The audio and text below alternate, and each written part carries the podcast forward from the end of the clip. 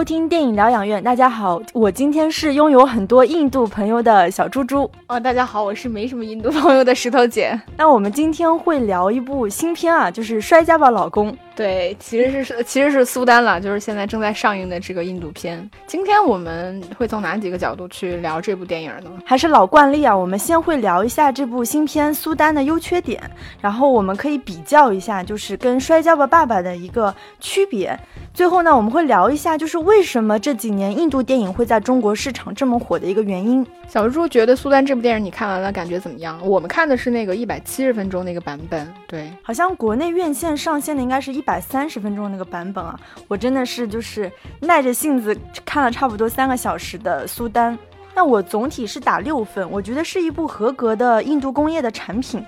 它符合四段式的结构，我先带大家来回顾一下。它基本上是有一个影子，小高潮、平叙期，再到大高潮。那这个影子就是一个年轻的高富帅，他为了振兴这个自由搏斗在印度的一个市场，他就前去寻找当年的那个世界冠军，摔跤的世界冠军叫苏丹。那小高潮就是叙述苏丹他一路成功、一路开挂的这个故事。平叙期就是苏丹他儿子去世，然后妻子离开他之后的一个惨淡的。状况，那大高潮自然就是苏丹重返战场，然后如何在六周训练之后变成了一个自由搏击冠军的一个过程。另外一点就是，我觉得它是一个相对体育题材的电影嘛，它肯定是塑有塑造了一些坚毅呀、勇敢、不服输的精神，有利于这种国民精神的培养。其实是很主旋律的电影。其实印度跟美国一样，它是邦联制的国家，那这一点跟我们国情很不一样，就是。我们中国会讲爱国，但是不太会讲爱自己的省份，什么我爱山东，我爱江苏这些。但是在这部苏丹的电影当中，它其实有好几处地方，它是突出了邦这个概念对于印度人的这个重要性。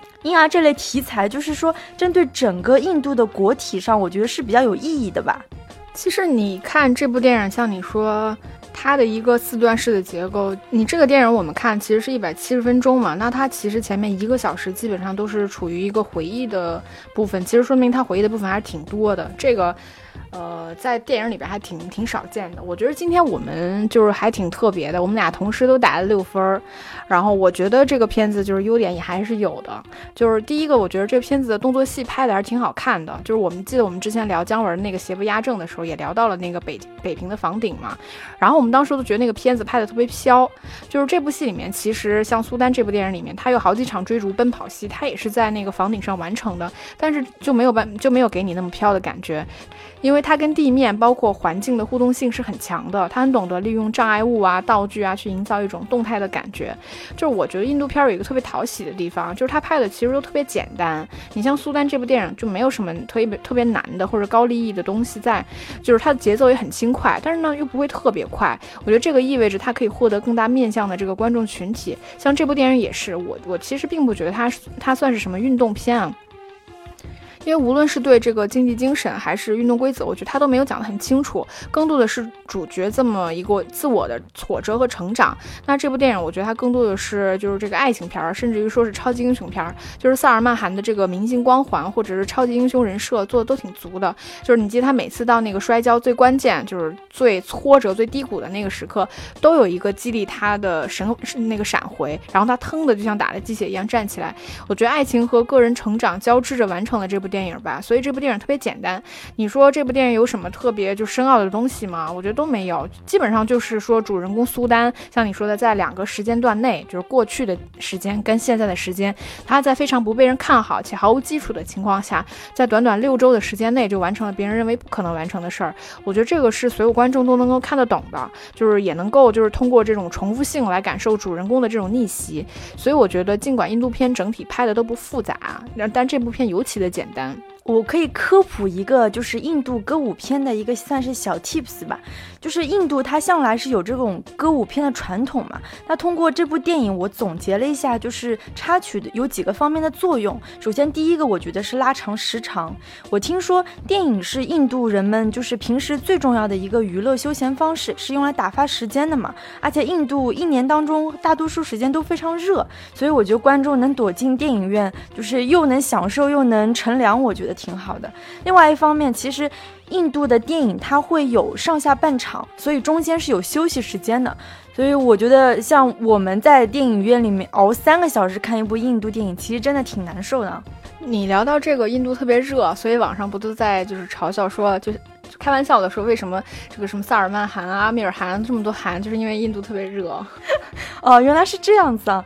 还有另外一个感觉就是，呃，印度片它会花很多篇幅在那个交通工具上，它比如说什么骑着摩托车在路上，或者骑那个像什么拖拉机一样的东西在路上，还有就是在路上坐火车。我发现这些交通工具啊，或者是那种什么村里面的风光、山野风光，转场的镜头往往都是用插曲来带过的。另外一个就是，我觉得它也是一种内心情绪的牵引吧。比如说在苏丹里面，就是男主第一次看到女主角的时候。就是那种陷入爱河的状态，它本来是一个很内心的感受，但是印度片喜欢把这种内心的感受外化，那它就需要通过这种载歌载舞的表现手法。那这个桥段其实《厕所英雄》也是一样的。最后，我觉得就是歌舞桥段，它作为一种过渡桥段的表现手法。就比如说苏丹他反复训练的过程，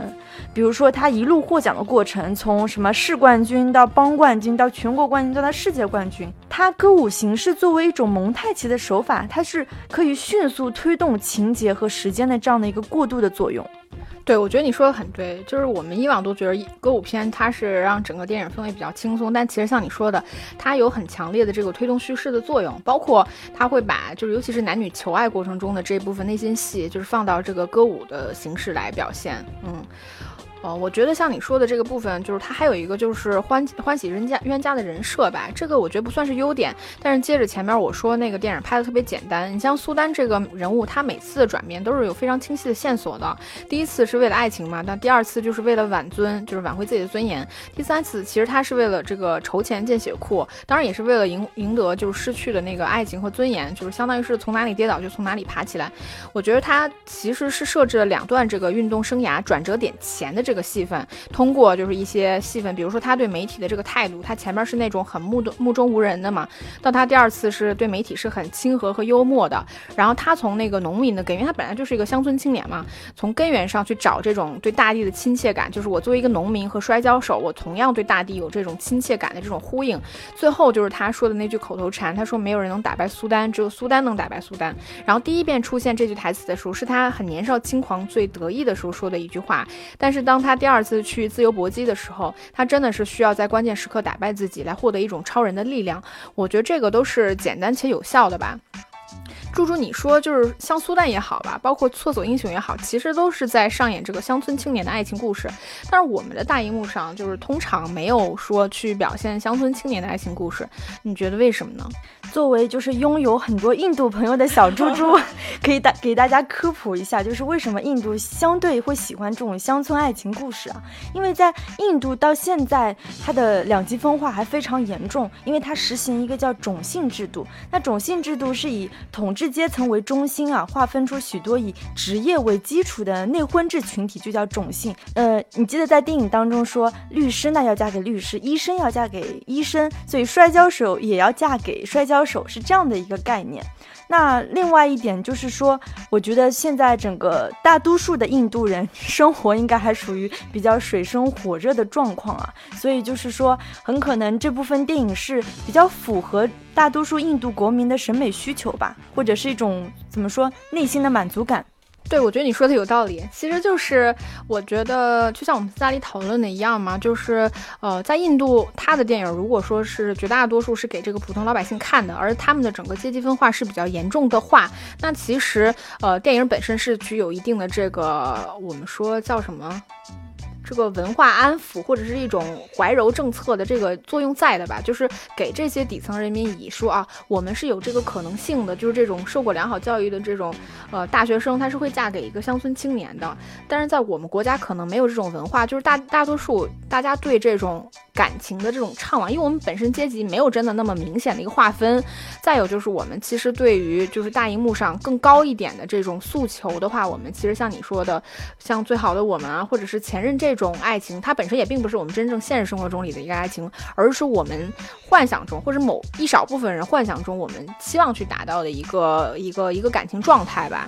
还有，我觉得你觉不觉得，就是从这两部电影来看，我觉得女性她其实还是存在一种低价的嫌疑的，就是往低的层次去嫁的这个嫌疑。因为我们知道，假如说在中国哪个受过家境良好的这个女大学生，或者说这个女性职业运动员，就是因为她本身算是有一定社会阶阶层的这种有一定社会地位的这种人，她们去嫁给一个乡村青年，我觉得这个在我们的揣测里啊，我觉得这个大概率是不幸福的。但是在印度电影里面，他们还是会给这个以比较这个 happy ending 定的一个结局，嗯。接下来我们来聊一点这个电影的缺点吧，就是我觉得第一个肯定是这个片子的人设是有很大问题的。第一个就是这个苏丹的老婆阿尔法，我觉得这个角色的行为动机从头到尾都是有点怪的。他一开始是不接受苏丹的嘛，就是他不接受的理由是说我是有大志向的，那谈恋爱会阻挡我的路。后来他其实算是被苏丹的精神打动，甚至为了孕育两个人的孩子，牺牲了去奥运会的这个梦。那我觉得这个是可以接受的。但是她在老公功成名就的时候怪他，就是说那个你你要走得太快的话，我怕我跟不上你，还甚至去。阻拦苏丹去参加世锦会，我记得是苏锦会吧，世锦会吧。我觉得这个其实是不太符合他的人设的，因为他显然是很喜欢强者的。那你老公如果要变强了，你为什么要拖他的后腿？后来还因此怪苏丹，就是没能到场去救他们的孩子嘛。我觉得如果说老婆因为老公不在，就是没能获得 Rh 阴性血导致孩子死亡而怪他，这个都是合理的。但是出现在这个女性人物形象身上就是不不合理的，因为这个女性太强了，她的强悍甚至使得就是两个人之间是有一点那种女强男弱的倾向的。那如果她老婆不是一个运动员，就是也没什么，就是对奥运会也没什么执着的话、执念的话，那其实是就只是一个一直特别支持她老公事业，就是感觉快到快要临盆了，特别没有安全感这么一个女性形象，就是她非常希望老公留下，但是被拒绝了的话，导致孩子没了，那我觉得你怪她都是合理的。但是现在你放在这个人物形象上，我觉得她的前后行为就比较反反复复了。我完全认同，就是你对这个女主角的一个评价，就是。她一开始女主的一个设定就是说受过西方教育，然后独立自主又性格刚毅的一个现代女性嘛。那演着演着，女主就变成了苏丹的一个附属品，就像前一阵流行的一个词汇啊，就是《延禧攻略》里面那个富察皇后，我们叫她白月光嘛。你看她的喜怒哀乐，她的什么职业生涯，完全是围绕着她的男人来转的。其实电影没有很细致，也没有很巧妙的展现出这个女主的情感变化。很可笑的一点就是。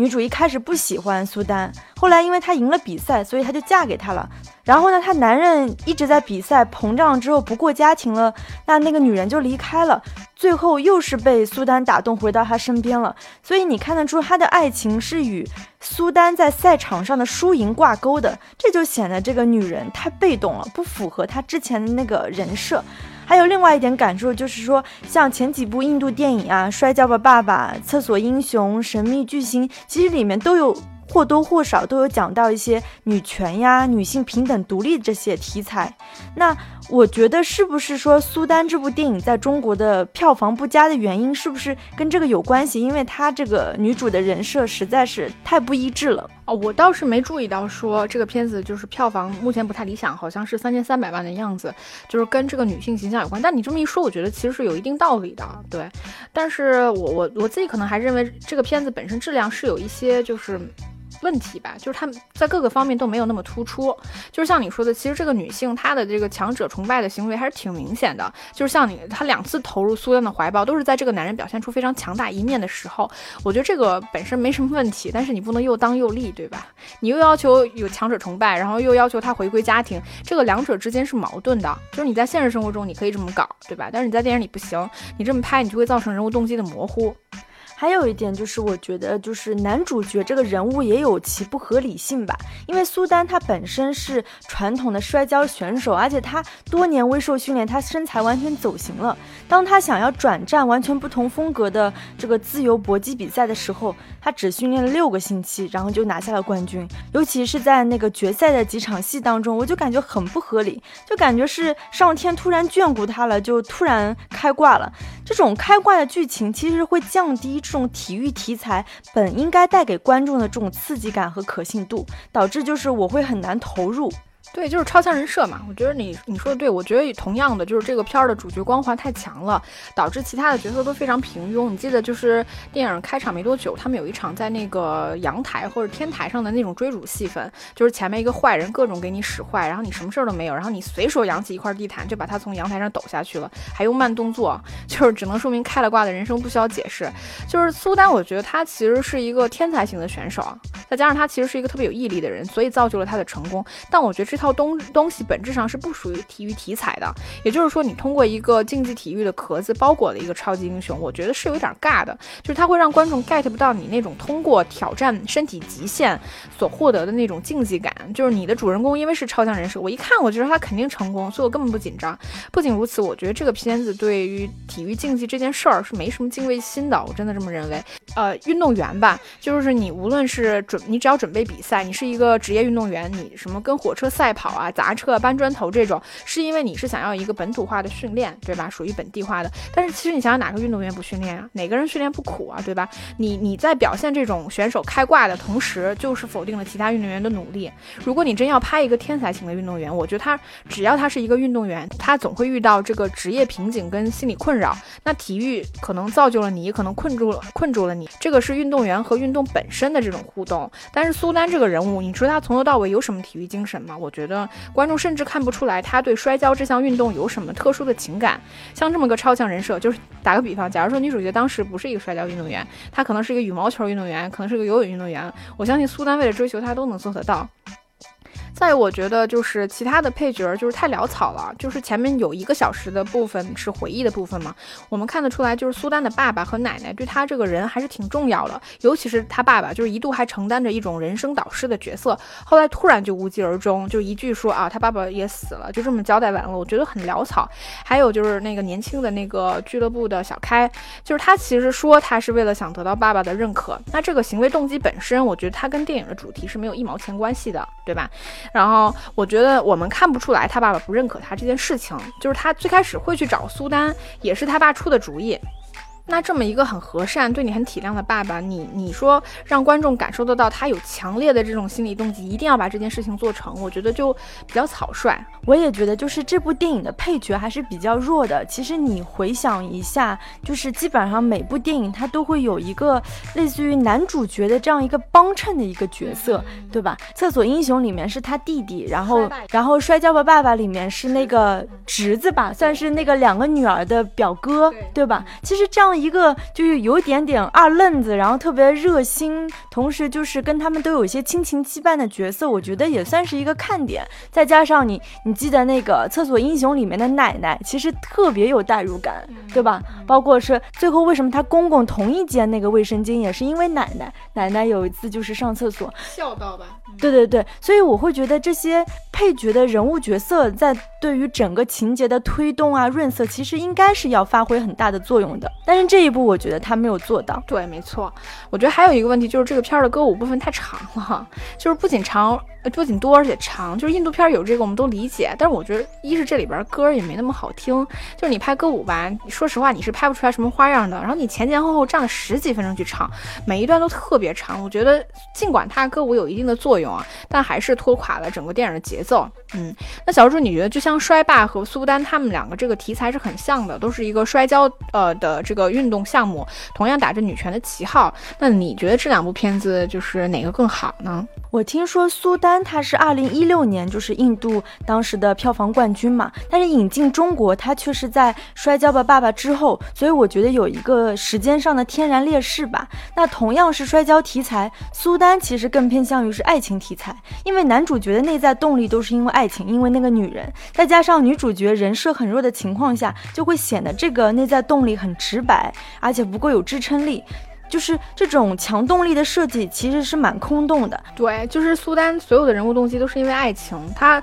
这个人还动不动以泪洗面，就会显得这个男性角色本身并不够强大，对吧？作为一个运动员，你显得过于的软弱了。呃，那么摔跤吧爸爸，它内核是亲情、父女之情。那在这个基础上，还会有像女性权利呀、女性成长这些暗线。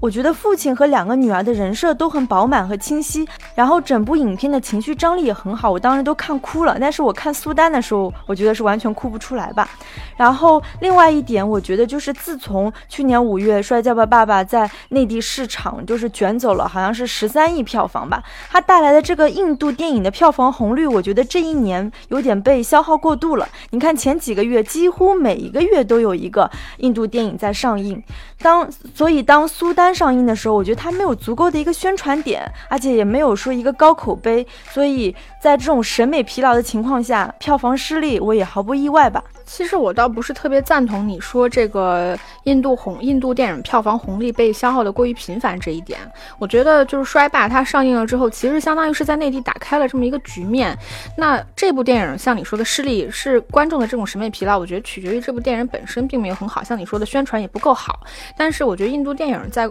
内地吧，我觉得未来这一两年还是会，呃，如果出现黑马的话，印度电影的概率还是比较大的。嗯，那我也认同你，我觉得衰霸肯定是更好的，因为苏丹这个电影打女权的旗帜，我觉得实在是太不走心了。其实我不是说女生就是嗓门特别大、特别凶，就是你很果敢的离婚，这个就叫女权，对吧？我觉得衰霸里边，它在这个父母梦想的呃妇女吧，妇女梦想的传承，以及在这个培养运动员的整个过程，甚至是说新老运动员之间这种很微妙的情感变化，因为他们既是妇女，同时有一层同是运动员的这个关系，我觉得他处理的是很细腻的。还有就是他对于整个摔跤场面的写实性，就是比如说那种近身肉搏的感觉，以及整个赛制得分讲的都非常清楚。这个是一部比较纯正的这个体育题材电影，能够让观众跟着竞技比赛这条主线去感受亲子之间的这种情感变化。但是苏丹就完全是另外一个套路了。你你记得这个呃女主角，她说她是这个摔跤运动员，她但是她那两场比赛都其实并没有一个完整的展示，包括。我你知道，我看他去做那个引体向上的时候，他那个手臂其实是没有任何肌肉的。就我不相信你一个常年保持运动的一个运动员是这种体型，他明显是一个很苗条、很纤瘦的这么一个形象。然后那两场摔跤戏都很草率，就是基本上不好看。我觉得这个如果说是运动片的话，这个就比较比较潦草了，对吗？那因为苏丹他是主要以爱情为主线，那运动和成长其实伴随着这段情感的变化而去变化的。这个也导致这部电影其实跟摔霸内核，我觉得是完全。不一样的，但是这两部电影其实它同样就是说有。涉及到一个共同的身份，就是一个女性运动员的身份。你觉得这两部片子处理的都怎么样呢？呃，我觉得《摔跤吧，爸爸》当中，就是他对于这个女性运动员处理的还是相当呃真实吧。因为现实生活中，我觉得大多数女性她可能内心就比较排斥运动这个事情，对吧？你如果一你爸爸每天让你就是早晨跑步训练，一个女孩子肯定是都爱美的嘛，喜欢穿裙子，对吧？喜欢戴什么耳环。但如果你被剪，像那个电影中女主。主角一样被剪短了头发，然后每天练的就是每天吃鸡肉，把自己肌肉练起来。我觉得这个是比较不符合常理的嘛，所以就是这部片子也感觉是更加真实。但是就像你刚刚聊的苏丹里面那个女主角，就是从无论从形象，包括她的戏份处理，都是。不太合理的，对，没错，就是像那个苏丹里边这个女主角，我觉得她有点高开低走了，对吧？她刚开始把自己人设拉得特别高，但是后面其实她并没有为了说这项运动本身，就是我我我为了就是当时她说她为了这个梦想，其实是放弃了在国外生活的这个呃机会，然后回到了这个小镇上陪她爸爸去完成这个梦想。那你既然付出了这么多，其实我们在后面，当你遇到一个说奥运会去参赛的这么一个机会跟怀孕之间的时候。其实我觉得这个是有一定的操作空间的，就是说女性是怎么去做这种抉择的，而不是说哦，女人当进入了婚姻之后，那你的感情生活一定是排在你的梦想前面。我觉得这个处理其实是跟这个人设是矛盾的。但是像《衰霸》里边，我觉得是他把一个女性意识觉醒跟一个女性成长之间的这个东西处理的，我们不能说它多好，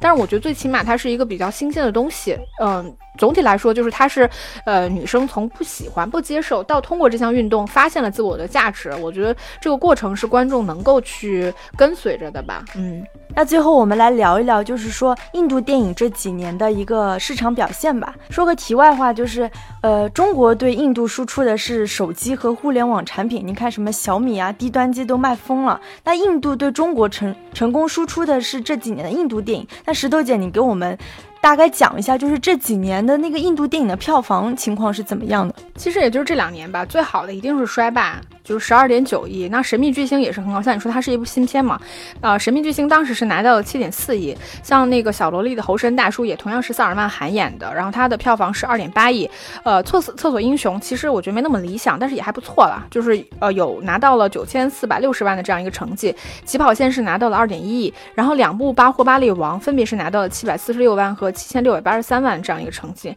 那苏丹像我们前面聊过的，它截至目前上映两周的票房是三千三百万，等到十月份的时候还有一部印度的新片要上映，叫《护垫侠》。在这几部印度电影当中呢，其实只有一部就是《神秘巨星》，它是分账片，那其他都是批片。那小猪猪来给大家科普一下，就是我们所说的进口踏片到底有哪几种？它其实是包括分账片、批片和合拍片。什么叫分账片呢？分账片是说电影版权所有者他不卖断发行权，而是委托中介机构代理发行，并事先商量好比例，然后按影片的票房收入分成，是属于一种风险。共单的进口影片，现在我们国家每年分账片的配额是三十四部，其中就是普通分账片，就是我们说的二 D 电影是二十部，那大部分都是来自于好莱坞的。但是这二十部当中呢，必须保证引进六部非美国影片。那另外一种叫呃特种分账片，即所谓的 IMX 三 D 的电影，大概是十四部。